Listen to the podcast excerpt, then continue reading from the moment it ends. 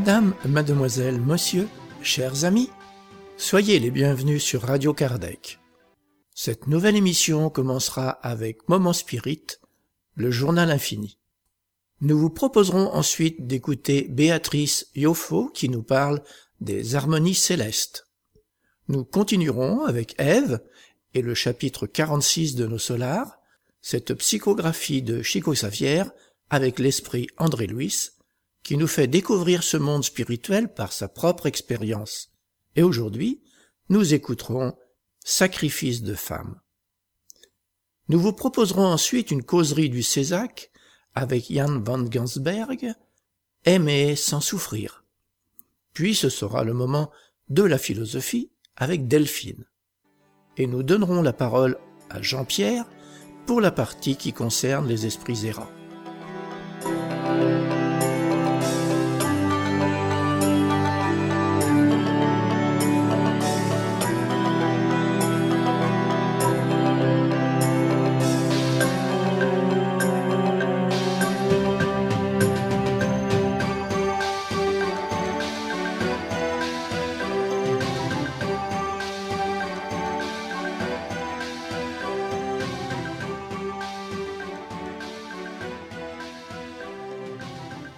Chers auditeurs, nous allons commencer en diffusant un texte du projet Moment Spirit, une production de la Fédération Spirit du Paraná, au Brésil. Moment Spirit, c'est une collection de plus de 3800 messages d'optimisme, de joie et de motivation. Nous avons le plaisir de pouvoir participer à ce projet en enregistrant et en diffusant ce contenu en français.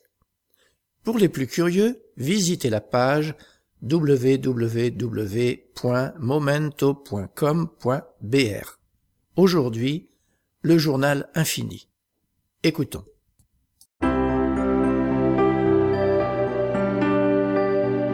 Et maintenant à l'antenne, Moment Spirit, le programme qui amène le spiritisme dans votre demeure.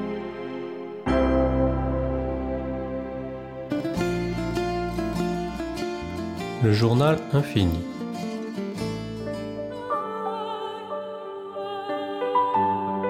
Avez-vous déjà trouvé un vieux journal intime avec vos notes? C'est toujours un événement curieux, car il nous renvoie à une certaine phase de notre histoire qui est restée enregistrée. Ce que nous ressentions à l'époque, ce que nous apprenions, ou bien simplement des remarques importantes que nous nous faisions à ce moment précis. Le plus courant, cependant, c'est qu'après avoir rempli toutes les feuilles d'un journal, ces écrits ne nous intéressent plus et nous les laissons de côté. En résumé, un journal intime ne sert qu'une fois. C'est un peu comme s'il n'avait qu'une vie. Pourtant, ce n'est plus vrai. La technologie nous apporte chaque jour de nouvelles surprises. Une société nord-américaine a créé un journal intelligent, un journal intime qui n'a pas de fin le Rocketbook, comme on l'appelle, utilise une encre sensible à la chaleur. Contrôlé par une application, il suffit de le mettre 30 secondes au micro-ondes pour que les notes soient effacées de l'appareil. Mais on peut se demander à quoi ça avance On perd tout Absolument pas. Avant de les supprimer, il les convertit en documents numériques et les stocke dans le système de nuage de l'application. Génial Le bloc-notes est à nouveau vide mais son contenu est enregistré.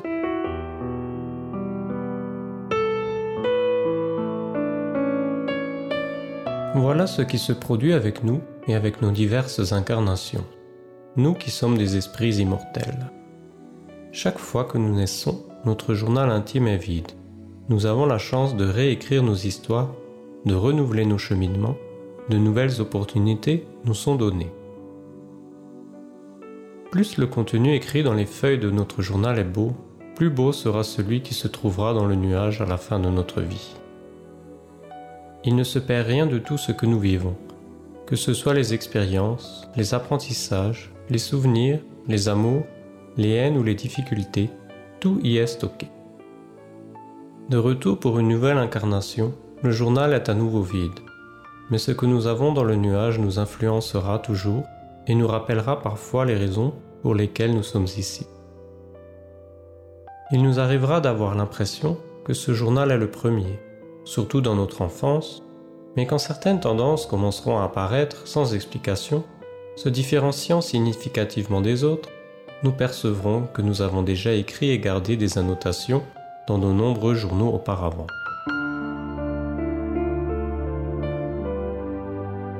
Nous sommes infinis. Nous avons eu un début qui remonte très loin dans le temps. Aujourd'hui, nous entamons un éveil qui nous élèvera à un autre niveau de conscience. Nous commençons à être en mesure de savoir qui nous sommes. Nous commençons à savoir où nous devons arriver et pourquoi. Seule une vie spiritualisée nous mène dans cette direction. Seule une vie d'amour nous élève au-dessus des problèmes du monde. Plongés dans la matière qui nous entoure, nous devons apprendre à l'utiliser comme un outil et ne pas nous laisser dominer par elle. Le matérialisme est notre invention, issue de nos propres vices. Il n'a jamais eu besoin d'exister. Alors maintenant que nous nous éveillons et que nous comprenons, pensons et agissons comme des êtres intelligents et aimants que nous sommes. Intelligence et amour ont toujours été inscrits au dos de notre journal infini, comme étant les objectifs majeurs de notre vie c'est nous qui n'avons pas toujours eu la curiosité de le voir.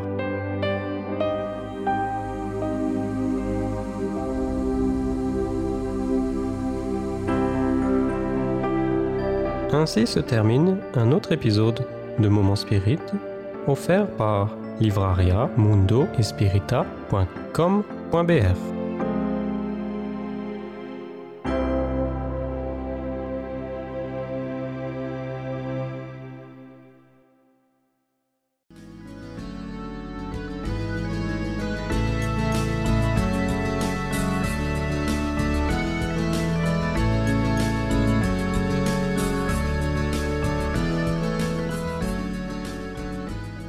Nous allons maintenant écouter Béatrice Yoffo qui nous parle des harmonies célestes. nous allons reprendre à présent avec euh, Béatrice Yoffo qui va nous présenter les harmonies célestes. Bonjour à tous. Bonjour. Comment aborder un sujet tel que celui des harmonies de l'espace sans élever sa pensée vers Dieu? Peut-être pourrions-nous entendre la musique céleste par l'ouverture de nos sens spirituels. Dans l'espace, le silence n'est qu'apparent, car nos récepteurs auditifs ne sont adaptés qu'au milieu où nous évoluons, la Terre et son atmosphère particulière qui permet à l'onde sonore de se propager.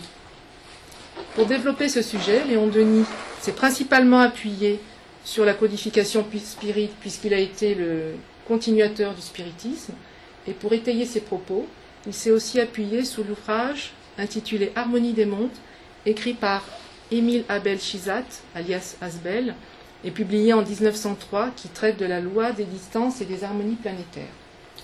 Avant de poursuivre, je vais vous définir quelques concepts pour vous aider à mieux comprendre hein, le contenu euh, de cet exposé.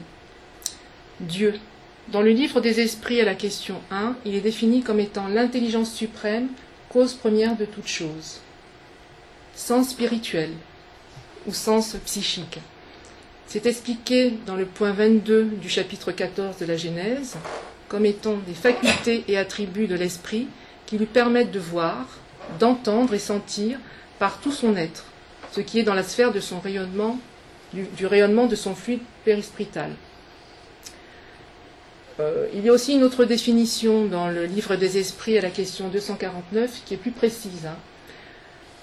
Question. L'esprit perçoit-il les sons?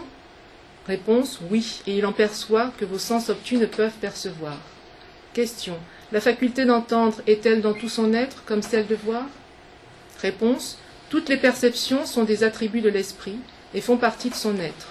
Lorsqu'il est revêtu d'un corps matériel, elles ne lui arrivent que par le canal des organes mais à l'état de liberté, elles ne sont plus localisées. Harmonie céleste, qu'est-ce qu'une harmonie? Une harmonie vient du latin harmonia, qui signifie accord. C'est un agencement mélodieux des sons, des sonorités. Qu'est-ce qu'un son? Un son, c'est une, une onde sonore. C'est une onde qui se propage par vibration dans un milieu matériel, liquide, gazeux, solide, mais jamais dans le vide. Un son a besoin de matière pour se propager. Elle se répartit en trois classes des infrasons, qui sont entendus par les éléphants, euh, les sons audibles, hein, que nous entendons, et les ultrasons, les ultrasons, entendus par les chiens, les chats, les chauves-souris. Ensuite, une onde électromagnétique ou vibration électromagnétique. C'est une onde générée par la vibration d'électrons ou d'autres particules chargées électriquement qui se propage dans tous les milieux, matériels et vides. Par exemple, euh, la lumière dans le visible, les ondes radio, euh, les rayons X, les rayons gamma. Voilà, donc euh, après avoir décrit ces concepts, je maintenant rentrer dans le corps du sujet. Les théories sur l'existence d'une musique céleste sont relativement anciennes. Euh, Léon Denis cite Pythagore et Platon qui croyaient déjà percevoir la musique des sphères, comme il l'appelait. Il cite aussi Cicéron qui décrit cette musique dans, son, dans un texte qui s'appelle Songe de Scipion. Scipion fait un rêve dans lequel il flotte dans l'espace. Imaginez-vous Scipion flottant dans l'espace. Euh, il s'entretient avec les âmes de son père Polémile et de son grand-père Scipion l'Africain. Et il entend une musique, une harmonie si puissante et si douce qui imprègne tout son être. Et il demande à son grand-père quelle est l'origine de cette harmonie. Son grand-père lui répond en ces termes. L'harmonie qui, formée d'intervalles inégaux mais combinée suivant la juste proportion, résulte de l'impulsion et du mouvement des sphères et qui, fondant les tons graves et les tons aigus, dans un commun accord, fait de toutes ces notes si variées un mélodieux concert. Léon Denis le décrit, hein, décrit ce concert en disant que tous les mondes vibrent, chantent, palpitent, et leurs vibrations mariées forment un immense concert. Cette combinaison de sens, de sons, semble provenir d'un instrument céleste, que décrivent les esprits instructeurs dans le point 23 du chapitre 6 de la Genèse, quand il présente la Terre comme étant, je cite, la corde nouvelle sur la harpe infinie qui doit vibrer en son lieu dans le concert universel des mondes. Léon Denis, d'ailleurs, compare notre système solaire à une harpe immense dont les planètes représentent les cordes. Les caractéristiques de chaque planète, c'est-à-dire la trajectoire qu'elle a autour du Soleil, sa position euh, par rapport au Soleil et par rapport aux autres planètes, sa composition, si c'est une planète tellurique, c'est-à-dire rocheuse, ou si c'est une planète gazeuse, toutes ces caractéristiques euh, donnent à chaque planète une signature vibratoire unique et un timbre particulier. Donc toutes ces caractéristiques sont régies par des lois divines physiques qui sont rassemblées en une seule, la loi universelle. Une loi divine physique, hein, les lois divines physiques ce sont des lois qui règlent le mouvement et les rapports de la matière. Par exemple, la loi d'attraction et d'affinité des fluides. Donc c'est ce qu'explique euh, Léon Denis quand il décrit que la loi qui régit les rapports du son, de la lumière et de la chaleur est la même qui régit le mouvement, la formation et l'équilibre des sphères, en même temps qu'elle règle leur distance. Donc vous pouvez vous imaginer toutes ces planètes Là, nous avons représenté le système solaire. Toutes les planètes du système solaire représentent les cordes d'une harpe dont les vibrations créent des harmonies célestes. Mais rares sont les humains qui peuvent percevoir la musique céleste par les sens spirituels. Mais Léon Denis écrit que de grands compositeurs tels que Bach, Beethoven ou Mozart, je cite, ont déclaré qu'ils percevaient des harmonies bien supérieures à tout ce que l'on peut imaginer et qu'il leur était impossible de retranscrire. Donc euh, il, a écrit aussi que pour être réceptif à ce point, il faut une faculté psychique ou des sens spirituels vraiment remarquables. Mais il faut se rendre à l'évidence que les plus hautes conceptions du genre humain ne sont qu'un écho lointain, une vibration affaiblie de la grande symphonie des mondes. En effet, les esprits instructeurs à la question 251 du livre des esprits décrivent la, musique céleste comme étant une harmonie, je cite, dont rien sur la terre ne peut nous donner une idée et qui est tout ce que l'imagination spirituelle peut concevoir de plus beau et de plus suave. Donc, pour, euh, pour illustrer ce propos, euh, il y a un témoignage euh, de l'esprit de Carlos qui s'était désincarné et qui nous parle justement de ce qu'il entend dans le monde spirituel en ces termes. J'entendais une musique céleste, plus belle que la musique de Mozart que je connaissais pour avoir aimé, pour avoir aimé l'écouter à la radio pendant ma jeunesse. Donc vraiment, c'est quelque chose d'extraordinaire. Mais évidemment, nous sur Terre, nos sens sont trop grossiers pour percevoir cette musique. Le corps est comme un voile qui obscurcit les perceptions sensorielles. Mais en travaillant à notre évolution morale, les sens spirituels s'éveillent et les récepteurs sensoriels s'affinent. C'est ce qui, qui est confirmé hein, dans la remarque de la question 182 du livre des esprits en ces termes. À mesure que l'esprit se purifie, le corps qu'il revêt se rapproche également de la nature spirite. La matière est moins dense. L'esprit est plus libre et a pour nous et a pour les choses éloignées des perceptions qui nous sont inconnues. Donc, qu'entendrions-nous si nos sens spirituels étaient ouverts? Léon Denis répond à cette question en ces termes. L'hymne que les mondes chantent à Dieu, tour à tour chant d'allégresse, adoration, plainte, prière, la grande voix des sphères, la suprême harmonie des êtres et des choses, le cri d'amour qui monte éternellement vers l'intelligence ordonnatrice des univers. Dieu, intelligence suprême, cause première de toutes choses, ordonnateur des univers, offre un hymne céleste aux milliards d'orchestres constitués de la variété infinie de ses créations, pour que ces dernières jouent la partition joue des tonnes de partitions divines dans tous les univers. Et toutes ces combinaisons infinies de sons donnent un accord parfait. Cet accord parfait, nous ne le retrouvons pas sur Terre.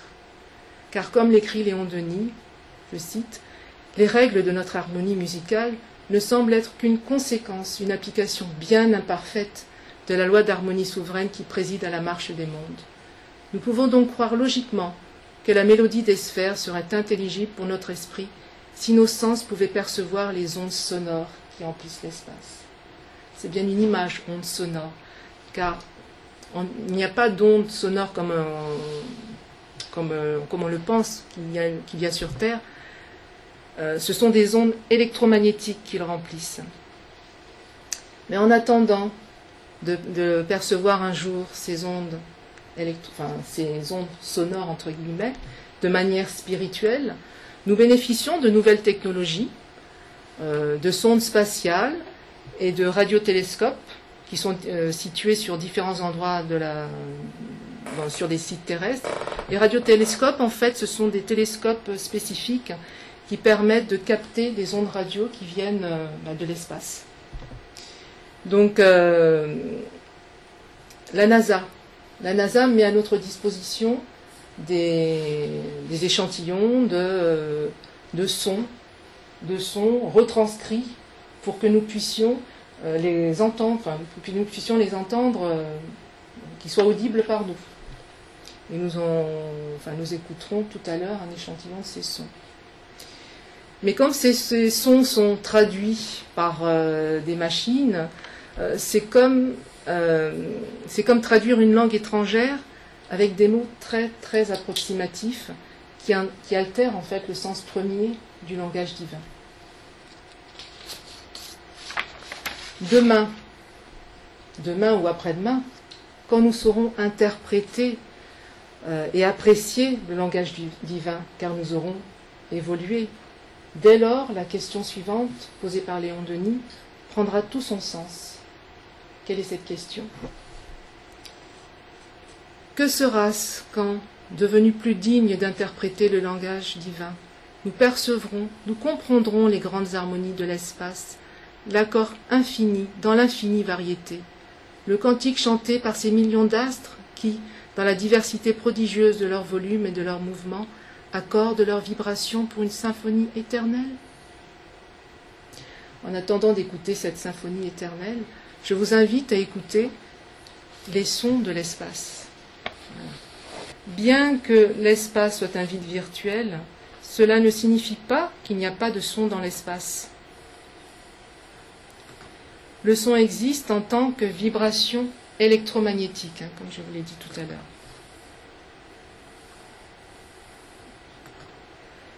Alors, grâce à des instruments spécialement conçus, les sondes spatiales euh, euh, Voyager, Injun 1, ICE 1 et Okiye,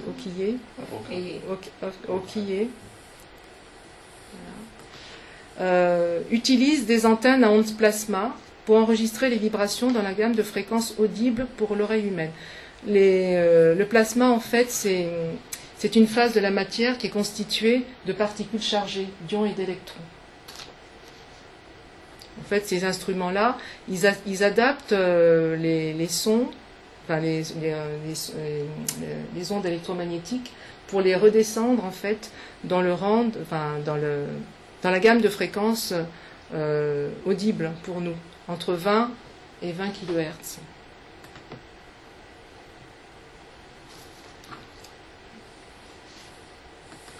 Alors, euh, les sons enregistrés sont des interactions, ça veut dire des, échanges hein, complexes entre des particules électromagnétiques chargées provenant du vent solaire, de la ionosphère et de la magnétosphère planétaire. La ionosphère, en fait, c'est euh, euh, une couche qui est entre, je crois, 380 et 300 kilomètres au-dessus, au-dessus des planètes. Donc elle est chargée en ions et en électrons. Euh, la magnétosphère, c'est là où se situe le champ magnétique, hein, euh, qui est confiné par le vent solaire. Voilà, donc c'est toutes ces interactions qui font du son. Alors ce qui suit est un échantillon des enregistrements d'origine.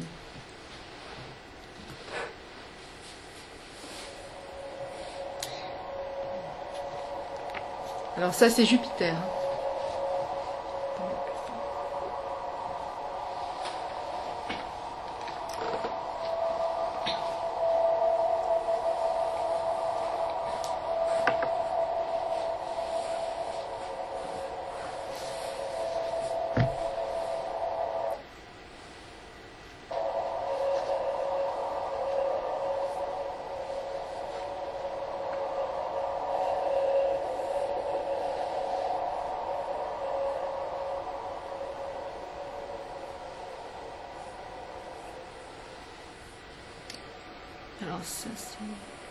Miranda, c'est un satellite naturel euh, d'Uranus.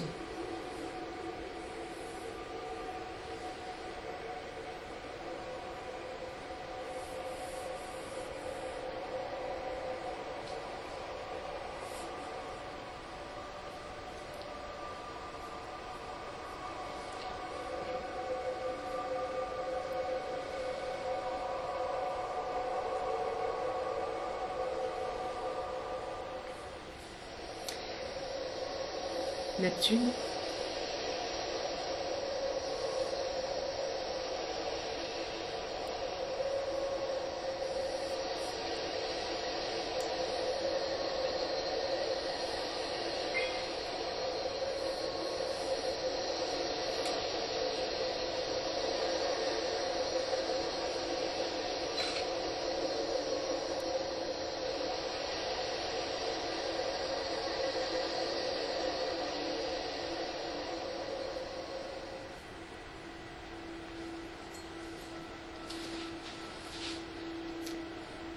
anneaux d'Uranus.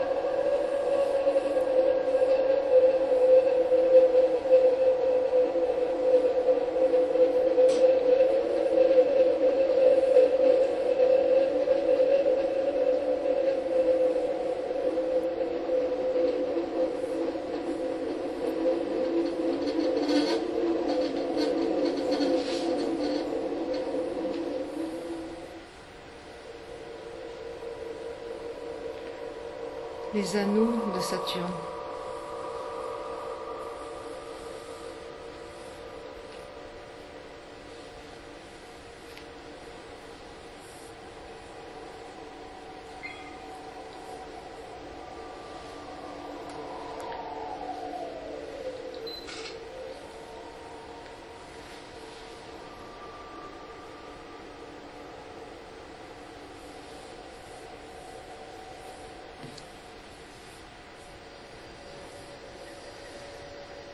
Chant de la terre.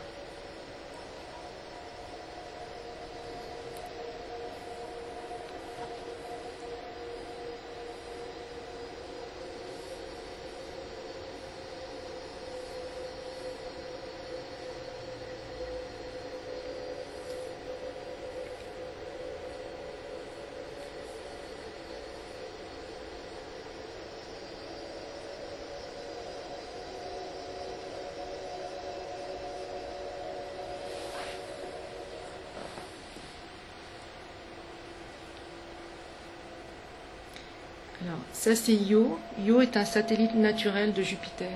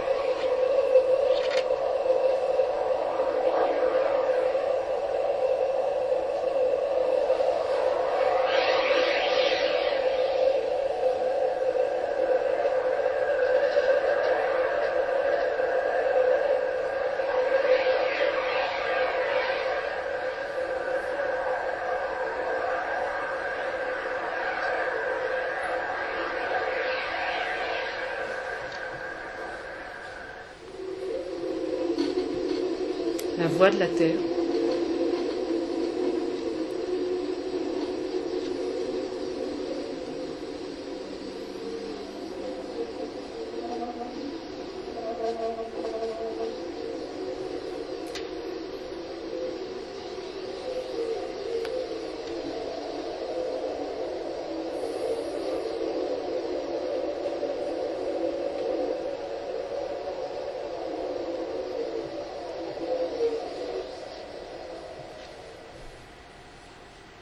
Voilà. Voilà.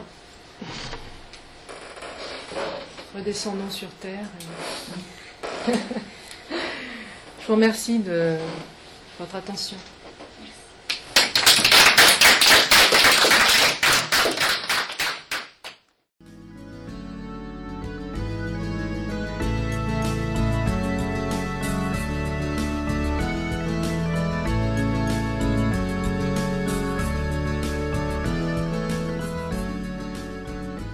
Nous allons maintenant retrouver Ève, qui aborde le chapitre 46 de Nos Solars, Sacrifice de femmes. Nos Solars, chapitre 46 Sacrifice de femmes. Une année passa, employée en des travaux qui se suivirent pour ma plus grande joie. J'avais appris à être utile. J'avais trouvé le plaisir du service, ressentant une jubilation et une confiance croissante. Jusqu'ici, je n'étais pas retourné au foyer terrestre, malgré l'immense désir qui harcelait mon cœur. Parfois, parfois je tentais de demander des concessions sur ce point, mais quelque chose m'en empêchait. N'avais-je pas reçu ici l'aide adéquate? Ne comptais-je pas ici avec la tendresse et l'estime de tous les compagnons? Je reconnaissais donc que s'il y avait eu un profit, j'aurais été amené depuis longtemps dans la vieille ambiance domestique. Mais il fallait attendre le mot d'ordre. De plus, malgré les activités dont il s'occupait dans la régénération, le ministre Clarencio continuait à être responsable pour ma présence dans la colonie. Laura et Tobias lui-même ne se lassaient pas de me rappeler ce fait. À diverses occasions, je m'étais retrouvé en présence du généreux ministre de l'aide, et cependant, il s'était toujours maintenu silencieux sur ce sujet. D'ailleurs, Clarencio n'avait jamais modifié son attitude réservée dans l'accomplissement des obligations concernant son autorité. Ce n'est qu'au moment de Noël, quand je me trouvais dans les réjouissances de l'élévation, qu'il aborda légèrement le sujet, devinant le poids de l'absence de ma femme et de mes petits-enfants. Il commenta les joies de la soirée et assura qu'il ne se trouverait pas loin le jour où il m'accompagnerait jusqu'à ma demeure familiale. Je l'avais remercié, ému, attendant plein d'espérance. Cependant, nous atteignions septembre 1940 sans que je visse la réalisation de mes désirs. Mais la certitude d'avoir passé tout mon temps dans les chambres de rectification en service utile me rassurait. Je n'avais pas pris de repos. Nos tâches se poursuivaient toujours sans solution définitive. Je m'étais habitué à prendre soin des infirmes, à interpeller leurs pensées. Je ne perdais pas de vue la pauvre Elisa, la conduisant de manière indirecte vers de meilleures expériences. Mais la mesure qui consolidait mon équilibre émotionnel accroissait mon impatience de revoir les miens. La sensation d'absence me faisait souffrir profondément. En compensation, je recevais de temps à autre la visite de ma mère qui ne m'abandonna jamais à mon propre sort, bien qu'elle demeurât en des cercles plus élevés. La dernière fois que nous nous vîmes, elle me fit part de sa volonté de m'annoncer ses nouveaux projets. Cette attitude de douce résignation face aux souffrances morales qui blessaient son âme sensible m'émut profondément. Quelle nouvelle résolution avait-elle prise? Intrigué, j'attendais sa visite, impatient de connaître ses plans. En effet, durant les premiers jours de septembre 1940, ma mère vint aux chambres et après les tendres salutations, elle me communiqua sa volonté de retourner sur la terre. Elle m'expliqua son projet sur un ton affectueux. Mais, surpris et en désaccord avec pareille décision, je protestai. Je ne suis pas d'accord. Que tu retournes à la vie physique Pourquoi s'enfermer à nouveau dans le chemin obscur sans nécessité immédiate? Affichant une noble expression de sérénité, ma mère dit Ne prends-tu pas en compte l'angoissante condition de ton père mon fils?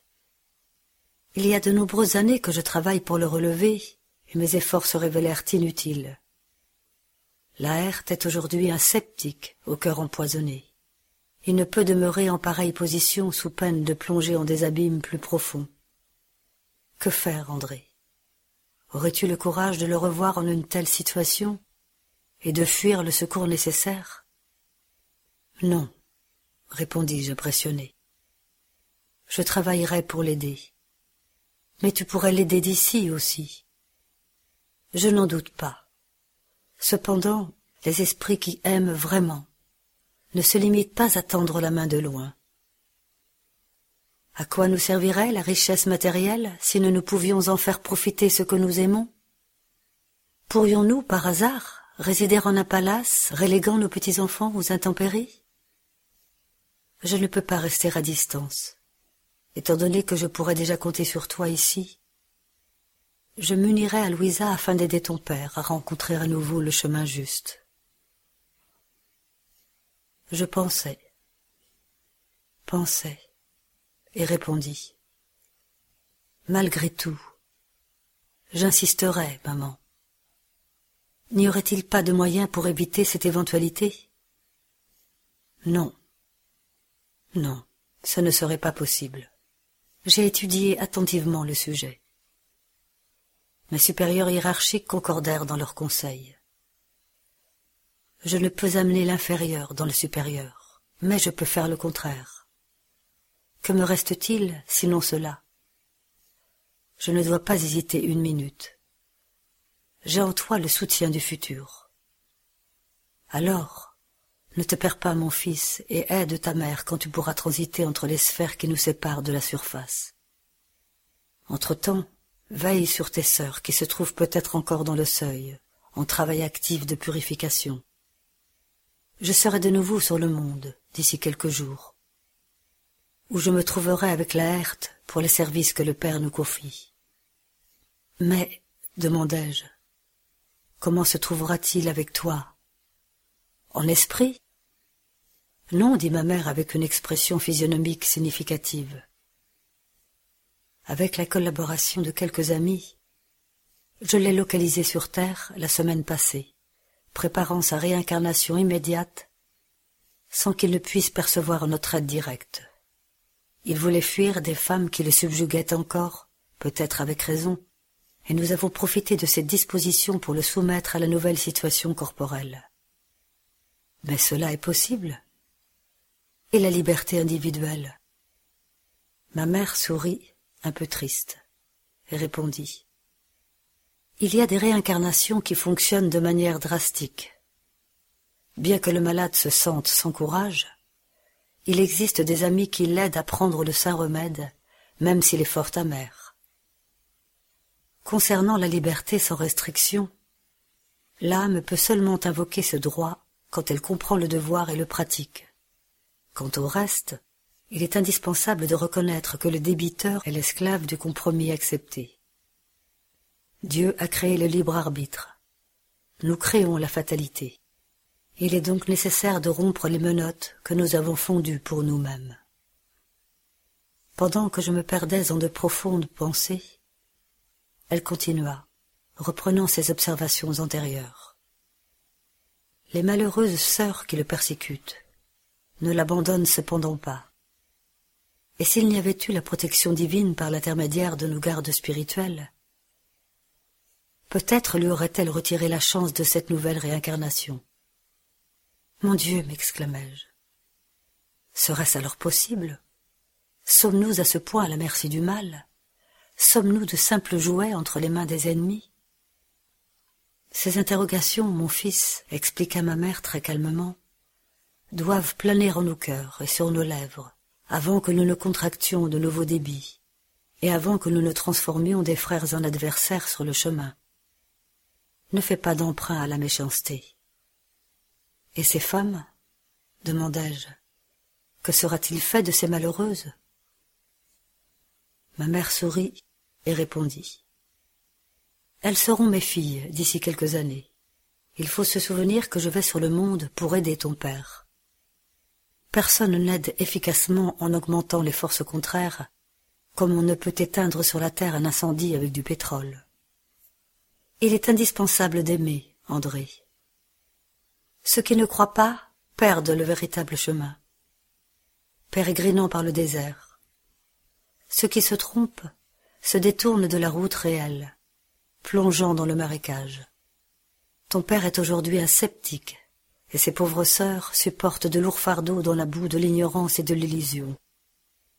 Ton père est aujourd'hui un sceptique, et ses pauvres sœurs supportent de lourds fardeaux dans la boue de l'ignorance et de l'illusion. Dans un proche futur, je les mettrai toutes dans mon giron maternel, réalisant ma nouvelle expérience. Et, les yeux brillants et humides, comme si elle contemplait les horizons de l'avenir, elle conclut. Et plus tard, qui sait, peut-être reviendrai-je à nos solars entouré d'autres affections sacro-saintes, pour une grande fête d'allégresse, d'amour et d'union. Percevant son esprit de renoncement, je m'agenouillai et embrassai ses mains. Dès ce moment, ma mère n'était plus seulement ma mère, elle était bien plus que cela. Elle était la messagère de la protection qui savait convertir les bourreaux en enfants de son cœur, afin qu'ils puissent rejoindre le chemin des enfants de Dieu. Du samedi 12 à 9 heures au dimanche 13 mai 2018 à 12h30, au château de Végimont, 76 chaussée de Végimont, 4630 Soumagne, à 20 km de Liège, aura lieu le 19e symposium de Végimont qui sera centré sur la réforme personnelle et les 160 ans de la Genèse. Comme chaque année, des activités seront organisées pour les enfants pendant que les adultes participeront aux différents exposés. Comme à l'accoutumée, les participants auront la possibilité de loger sur place et de se restaurer à un prix plus que démocratique. Nous profiterons de cette belle opportunité pour vivre un moment privilégié de fraternité et d'échange tout en nous instruisant. Ce séminaire sera aussi l'occasion de nous retrouver en famille, parents, enfants, petits-enfants ou spirites qui parfois ne se rencontrent qu'à de trop rares occasions. Inscrivez-vous sur le site du LMSF www.lmsf.org.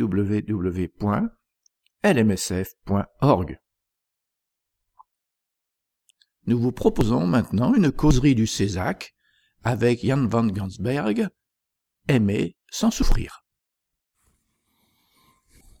Je vais vous lire un petit passage ici du livre euh, Vigilance, écrit par Divaldo Pereira, Franco, et dicté par l'esprit Johanna de Angelis. C'est le 12, la finalité des souffrances. L'angoisse relative aux événements quotidiens doit céder la place à la confiance procurée par la réalisation salutaire de ton objectif rénovateur. Le travail est une voie menant au progrès. C'est un outil efficace dont la vie se sert pour créer des richesses. Le mauvais résultat dans n'importe quelle entreprise constitue un fait normal compris dans la méthodologie du processus réalisateur. Parce qu'elle est elle-même une technique d'apprentissage de grande valeur, la souffrance assure une conduite plus sûre dans les réalisations futures. L'angoisse au sujet de l'avenir est par conséquent dépourvue de sens car l'homme doit revoir ses concepts et ses actes en les améliorant, en s'armant d'entrain et de courage pour lutter sans cesse. L'angoisse provient du manque d'assurance personnelle qui caractérise l'homme sans foi. Quand tu seras pourvu des ressources procurées par la méditation et la prière, la foi t'ouvrira des chemins lumineux dans ta nuit personnelle et t'offrira en cadeau l'équilibre en toutes circonstances, même devant celles qui te semblent les plus contraires. L'homme qui a confiance en Dieu ne connaît pas l'angoisse parce qu'il se sait engagé dans les dispositions divines. Il comprend, quoi qu'il arrive, que c'est ce qu'il y a de mieux pour son évolution personnelle. En se servant lucidement de son libre arbitre, il ne gaspille point les valeurs dont il dispose en des aventures peu recommandables. Il va ainsi amasser tout le résultat de ses investissements moraux et spirituels. L'angoisse est un nuage dans le ciel du discernement humain. Elle crée des difficultés qui pourraient être évitées. Il ne s'agit pas de durcir sa sensibilité pour ne point éprouver d'angoisse, mais de les méditer, d'en garder le contrôle, afin de bénéficier des acquis moraux apportés par ces souffrances. Les gens angoissés se précipitent ou se laissent tomber dans des dépressions anesthésiantes et se privent ainsi d'une expérience édifiante. Ils se troublent et ils troublent aussi l'action positive de ceux qui leur viennent en aide. Sans doute, personne ne traverse l'existence corporelle sans éprouver des angoisses. Toutefois, les accepter avec discernement et courage constitue le devoir permettant à l'intéressé de passer outre et d'être heureux. Efforce-toi donc courageusement de résoudre tes problèmes et calme-toi au-delà de tes propres possibilités, viennent des ressources d'origine divine que tu ignores. Dieu sait ce qu'il te faut, ce qui t'est le plus utile, alors qu'en proie à la douleur, tu trouves tes épreuves trop pénibles. La rivière va à la mer, mais avant, elle fait le tour des obstacles.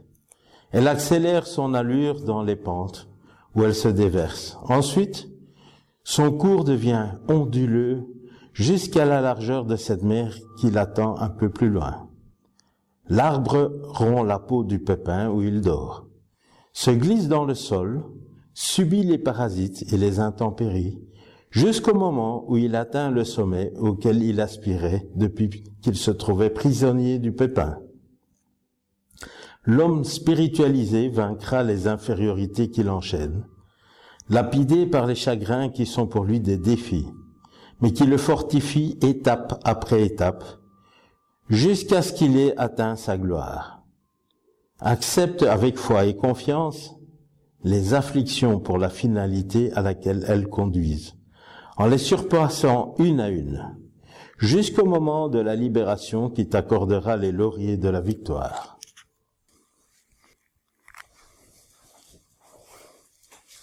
Alors le sujet d'aujourd'hui, qui est tiré donc de l'évangile selon le spiritisme, dans le chapitre Bienheureux les affligés, le chapitre 5, Épreuve volontaire, le vrai silice.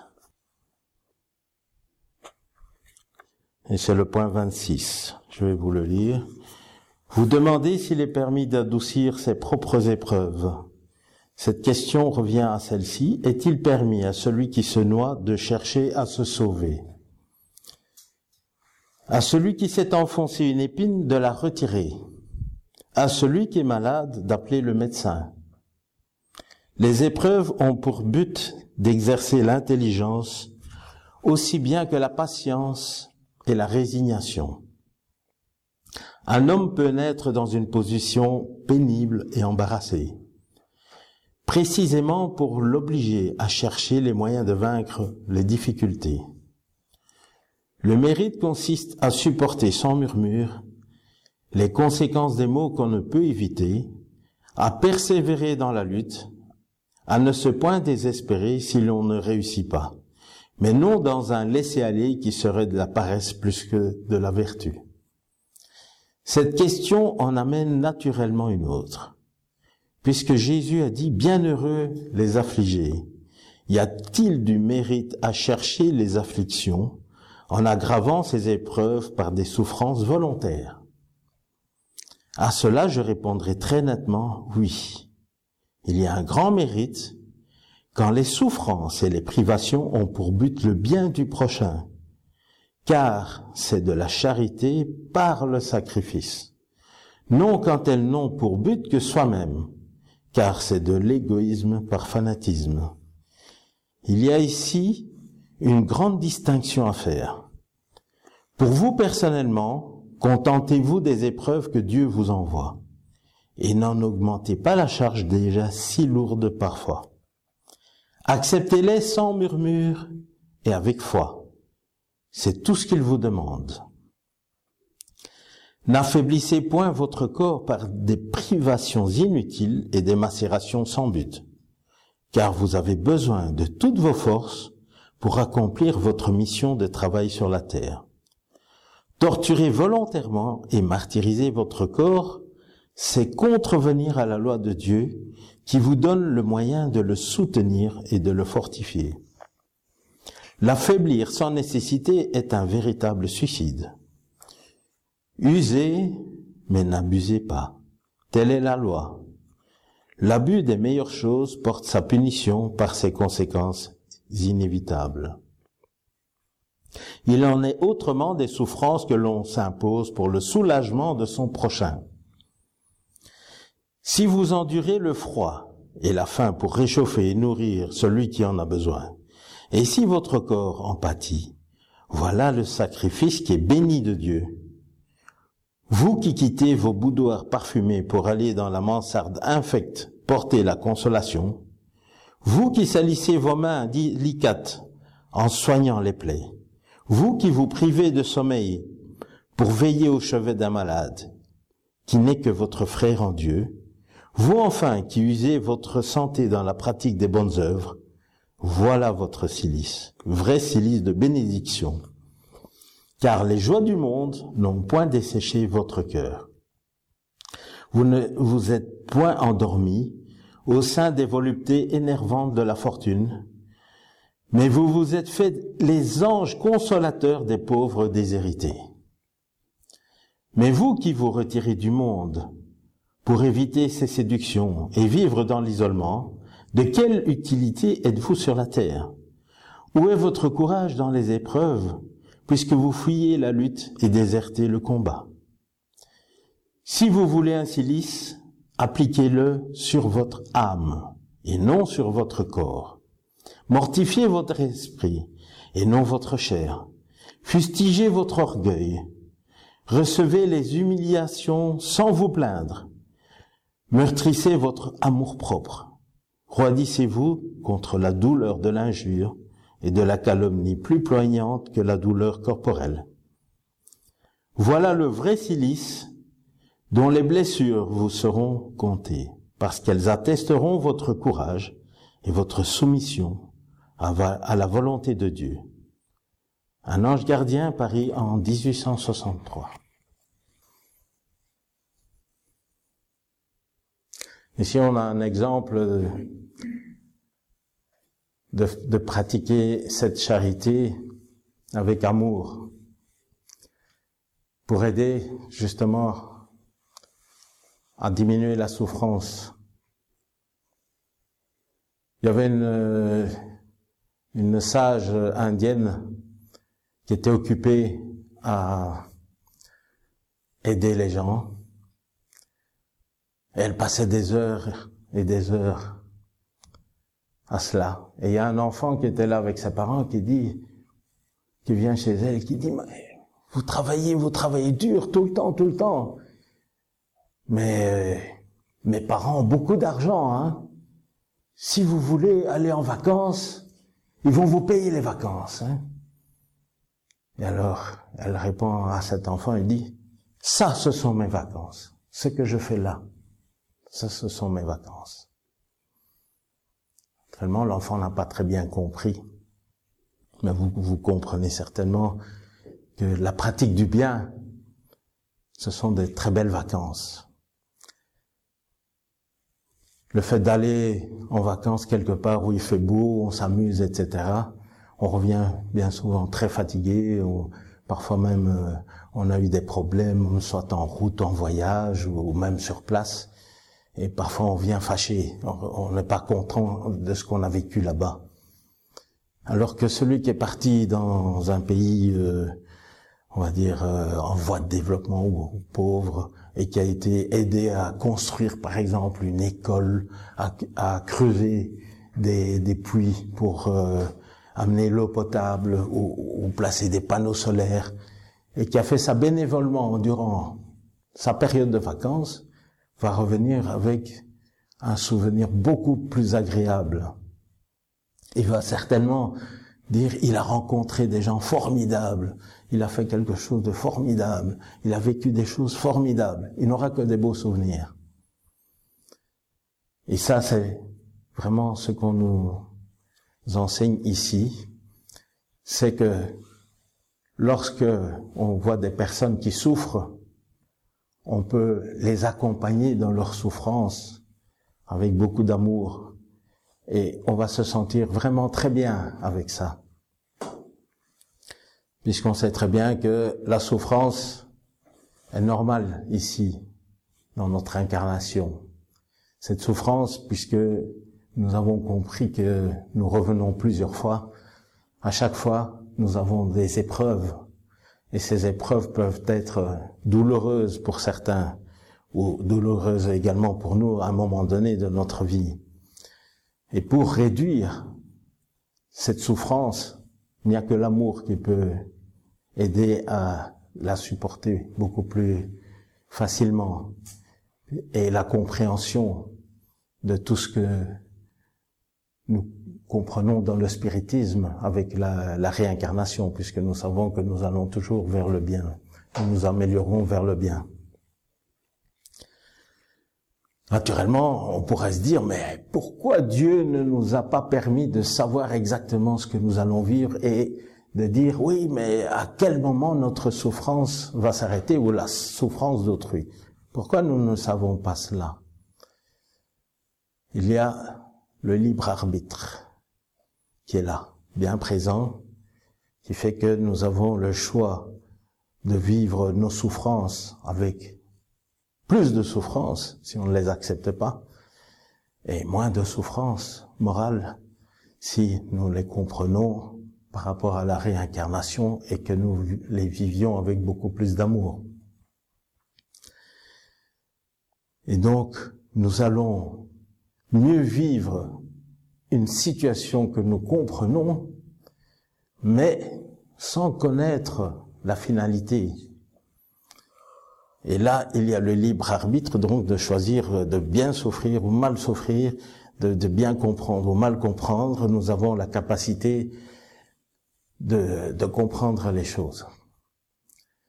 Mais alors, Dieu qui donne le libre arbitre, pourquoi donne-t-il ce libre arbitre? C'est pour que nous en ayons le mérite. Lorsque nous avons bien compris, nous avons bien agi, nous aurons plus de mérite que si ça nous était servi sur un plateau d'argent facilement avec euh, les explications complètes, que nous puissions voir directement, tiens, oh, j'en ai encore pour trois mois de maladie, et puis c'est fini. Ce serait trop facile, bien sûr. Pour avoir le mérite, il faut se résigner, accepter et vivre sa souffrance dans l'amour. Il y a des personnes qui s'oublient complètement, qui sont complètement à la disposition des autres tout en ayant une maladie et en souffrant. À ce moment-là, elles souffrent beaucoup moins personnellement, même si la souffrance physique peut être là. Mais du fait qu'elles se donnent aux autres, elles en souffrent beaucoup moins. Et ici, on dit, oui, euh, lorsqu'on augmente sa souffrance, est-ce qu'on a plus de mérite? Oui, à condition de le faire pour les autres. Mais pas commencer à se flageller comme on a connu dans certaines pratiques ou qui se pratiquent encore peut-être actuellement, euh, de se faire souffrir le corps. Ça ne sert à rien. Il faut se faire souffrir surtout le moral. C'est faire souffrir notre orgueil. C'est ça que Jésus nous demande pour notre amélioration morale. C'est de se faire souffrir dans la tête et non pas physiquement. Alors je vous souhaite tous de pouvoir pratiquer tout cela. Merci de m'avoir écouté. Le trait d'union francophone. Le bulletin du mouvement Spirit francophone vous informe sur les activités proposées en francophonie, comme le congrès de médecine et spiritualité, qui aura lieu au Luxembourg en 2018 et aussi dans le monde avec le Conseil Spirit International. Il est proposé gratuitement et peut vous être envoyé par Internet sous réserve que vous fassiez parvenir votre demande et votre adresse mail à.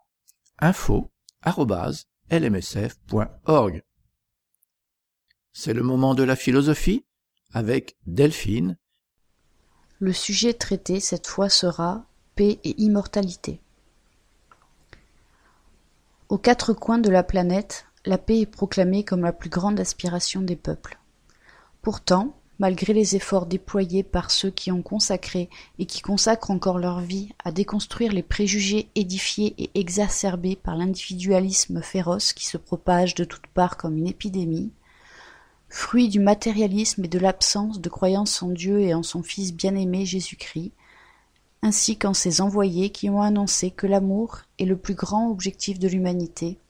Les êtres humains se débattent dans les guerres fraticides, la destruction des cultures millénaires, les maladies hautement contagieuses et maltraitées par les organismes chargés de la préservation de la vie et du bien-être des populations africaines, qui sans les héroïques bénévoles des médecins sans frontières seraient livrés à une mort lente et dégradante. Les organismes non gouvernementaux qui luttent pour préserver la faune et la flore de la planète, de même que ceux qui s'occupent des enfants abandonnés, des vieillards délaissés par leurs familles et privés de soins médicaux, ceux qui accueillent les toxicomanes plongés dans l'inconscience de leur vie perdue, sont aujourd'hui les nouveaux apôtres de Jésus qui se propagent sur la terre comme de petites lumières qui s'allument au contact de la douleur et de la souffrance des autres.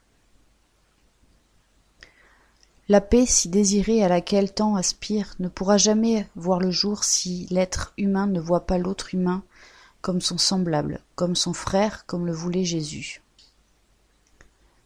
La haine d'un homme contre un autre qui le mène à la barbarie, à l'extermination de populations entières, à la violence contre la femme et l'enfant, démontre le degré de notre indifférence.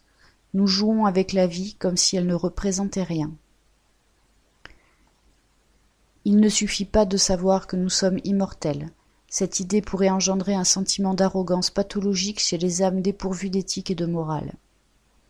La planète est malade, a dit la mère désespérée de cet enfant tué par un terroriste qui se dit musulman. Oui, la planète est malade. Pourtant, nous gardons encore l'espoir devant cette boîte de Pandore qui continue de lancer ses malheurs sur le monde. Jésus de Nazareth nous assure qu'il est à la tête de cette nef sans gouvernail. Et là, de l'immortalité, parmi les immortels, il surgit toujours dans tous les cœurs qui souffrent, à cause des déséquilibres et de l'indifférence de l'autre, comme une voix qui dit sans cesse Je suis ici, que votre cœur ne se trouble point, croyez en Dieu, et croyez aussi en moi, faisons notre part de Sonia Teodoro da Silva, diplômée en philosophie, journal d'études psychologiques. Traduction en français, Sophie Giusti, Irène Gutsch.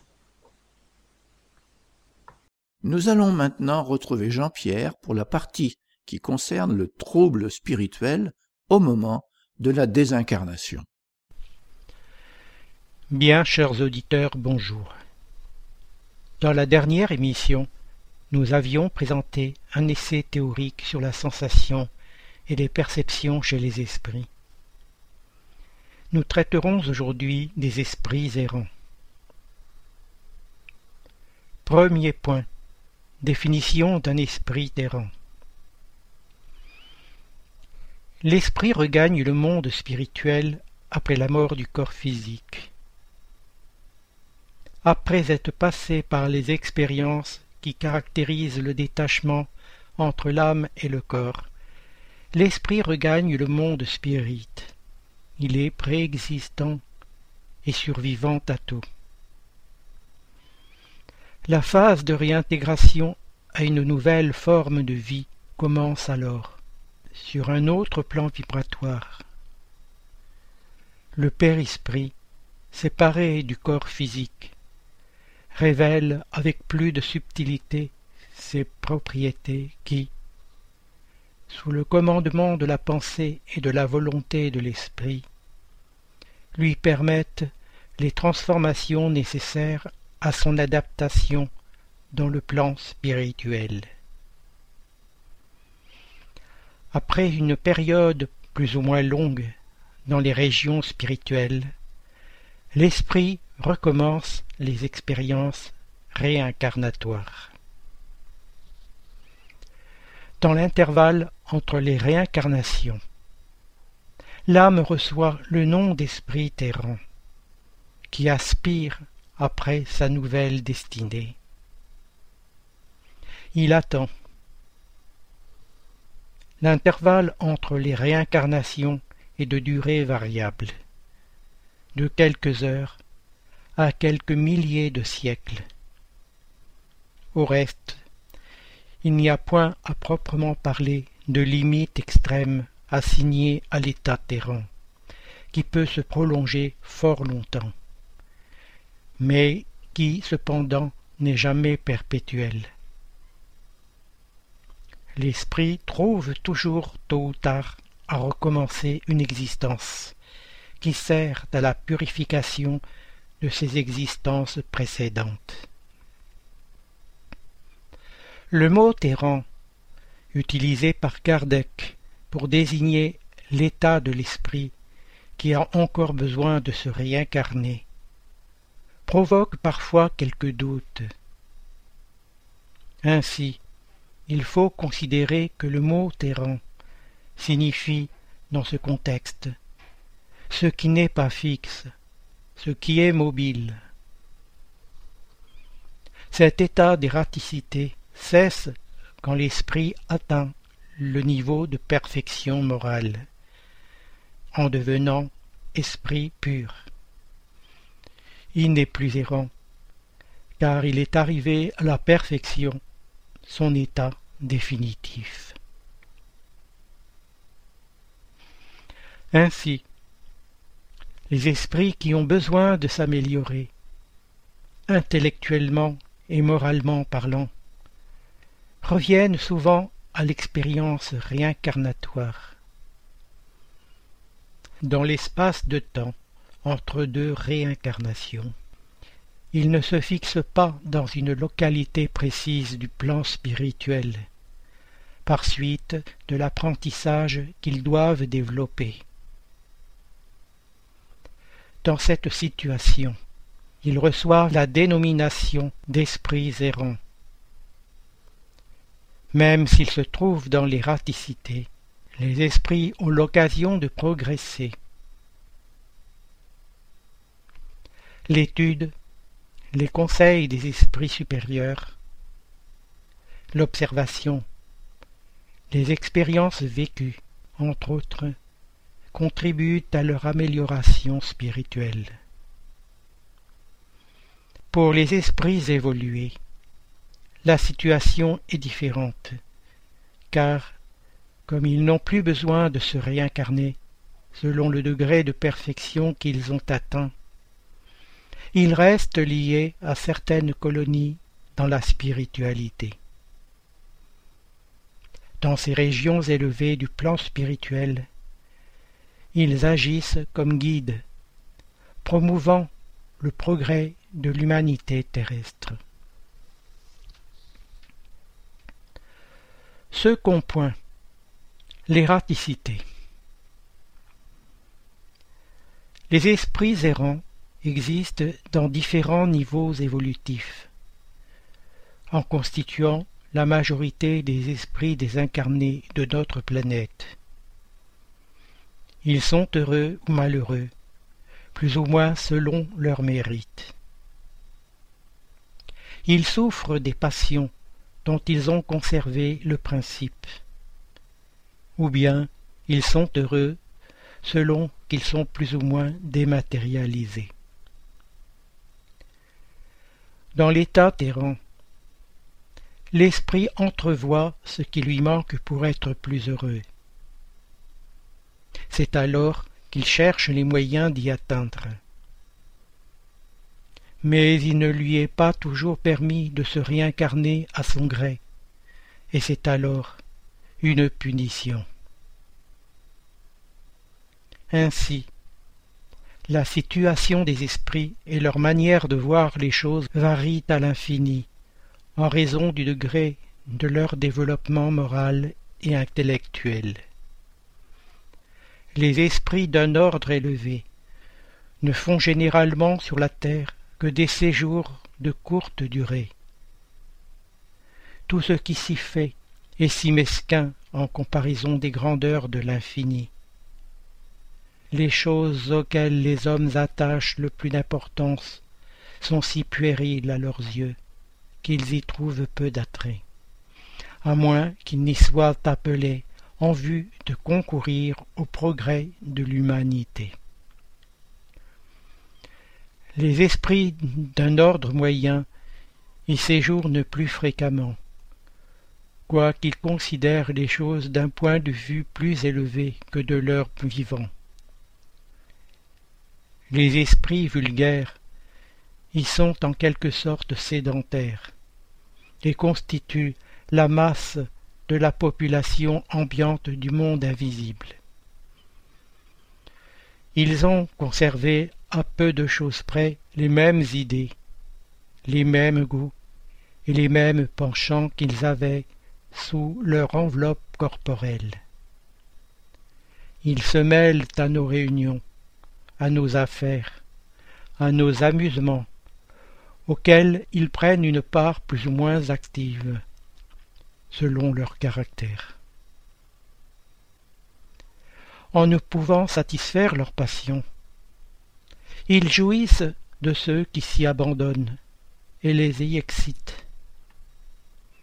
Dans le nombre, il en est de plus sérieux qui voient et observent pour s'instruire et se perfectionner.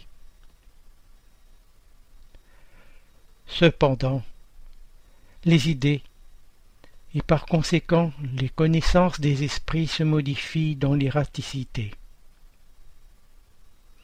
En effet, elles subissent de très grandes modifications à mesure que l'esprit se dématérialise. Il peut quelquefois rester longtemps, dans les mêmes idées. Mais peu à peu l'influence de la matière diminue, et il voit les choses plus clairement. C'est alors qu'il cherche les moyens de s'améliorer. Un autre point à souligner concerne la survivance des animaux après la mort de leur corps physique.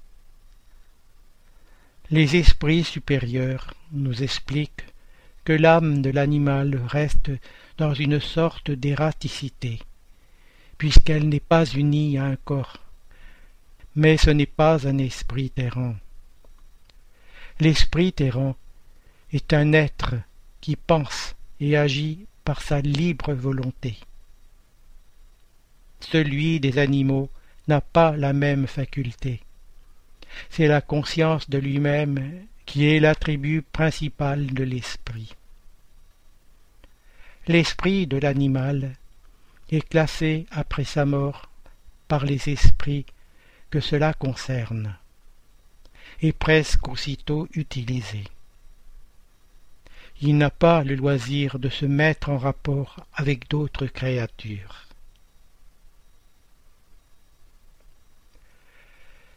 Chers auditeurs, cette courte étude s'achève à présent. Merci de votre écoute. Je vous donne rendez-vous pour la prochaine émission qui traitera du sort des enfants après la mort. À très bientôt. Merci Jean-Pierre. Chers auditeurs, l'émission se termine. Nous demandons au Centre Spirit francophone de bien vouloir nous faire parvenir les informations que nous pouvons relayer, activités, dates, conférences, etc. par mail à l'adresse radio-lmsf.org.